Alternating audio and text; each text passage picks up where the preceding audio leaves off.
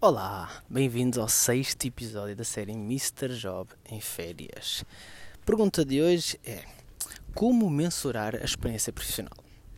Eu acho que o que a pessoa quis perguntar, e é a que eu vou assumir como, como pergunta, é: Como mensurar as conquistas e resultados nas experiências profissionais? Mas antes de, de abordar o tema, só vos quero dar uma nota. Se quiserem ver a vossa dúvida esclarecida, uh, passem lá no meu Instagram, Daniel underscore Mr. Job Está lá sempre uma caixinha de perguntas abertas que diz consultoria gratuita ou pergunta o que quiseres. Deixem a vossa pergunta. As melhores eu aproveito aqui para o podcast, ou seja, as mais complexas de responder, porque as outras todas eu vou responder em texto eh, nos stories, ok? Por isso passem no meu Instagram e deixem a vossa pergunta. Será um prazer eh, ajudar-vos e responder à vossa questão. Agora, voltando ao tema, então, como mensurar essa experiência e resultados? Porque é que é importante, eh, desde logo, colocar resultados uh, nas experiências, na descrição das experiências profissionais. Uh, porque a maior parte das pessoas apenas identifica as responsabilidades e atividades que desenvolveu nessa experiência profissional. E isto é importante, sem dúvida, é muito importante mesmo. Contudo, o que vai realmente impactar um recrutador, ou seja, o que vai realmente permitir ao recrutador perceber, ter uma percepção do valor que nós podemos agregar à, à empresa ou, ou, para aquela vaga que nos estamos a candidatar, é claramente os nossos resultados. E como é que nós fazemos isso? Identificando uh, que resultados é que nós alcançamos nas experiências passadas. Tudo bem que as experiências passadas não são um reflexo do que vamos fazer no futuro, contudo, dão aqui um indício para o recrutador.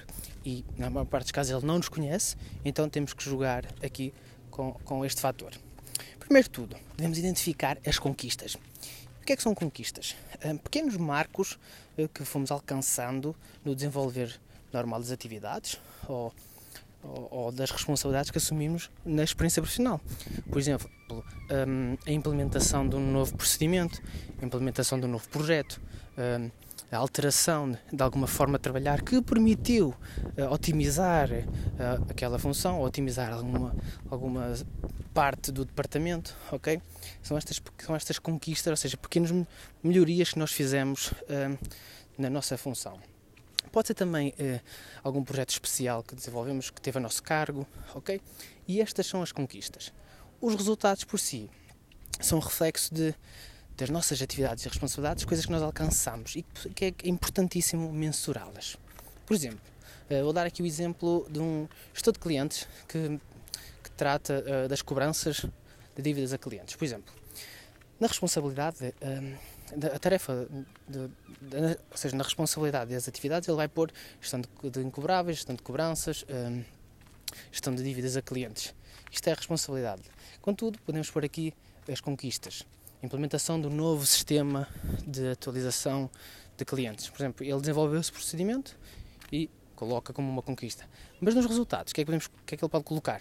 Pode colocar que conseguiu recuperar uh, metade do valor em dívida da empresa, pode pôr que, desde que assumiu o cargo, as dívidas com mais de seis meses reduziram em 15%, ou se pudermos, se não houver aqui confidencialidade dos dados, reduziu em 150 mil euros, por exemplo, num ano a dívidas de clientes, uh, aumentou em 20% uh, eh, os pagamentos a pronto pagamento, ou seja, pequenas conquistas ou pequenos, pequenos resultados associados às suas atividades diárias, às atividades do dia a dia ou das responsabilidades do dia a dia daquela função.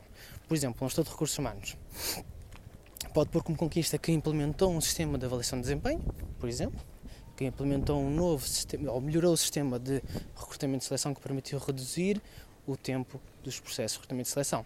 Depois, nas, nos resultados, uh, pode colocar que faz recrutamento de 150 pessoas por ano para a organização, que faz, uh, que conseguiu reduzir a rotação de pessoal em 10%, que reduziu uh, as faltas em 15%, ou seja, por aqui das, das suas responsabilidades, da, da sua tarefa em específico, identificar pequenos resultados associados a essas experiências. O ideal seria, para cada, para cada responsabilidade ou para cada atividade identificada na descrição da experiência, ter uma conquista ou um resultado associado.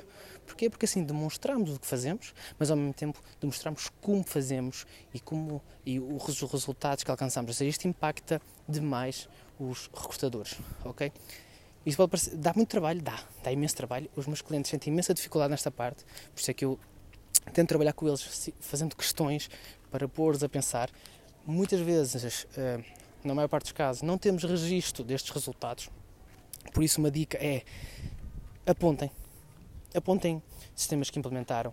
Apontem quando chegarem a uma nova função, o que, qual era o estado atual, ou seja, o ponto de situação atual, e depois façam de todos os meses um ponto de situação do que melhorou, o que mudou, para depois ser mais fácil fazer este agregar de conquistas, mas acima de tudo de resultados, dos níveis de resultados que alcançaram.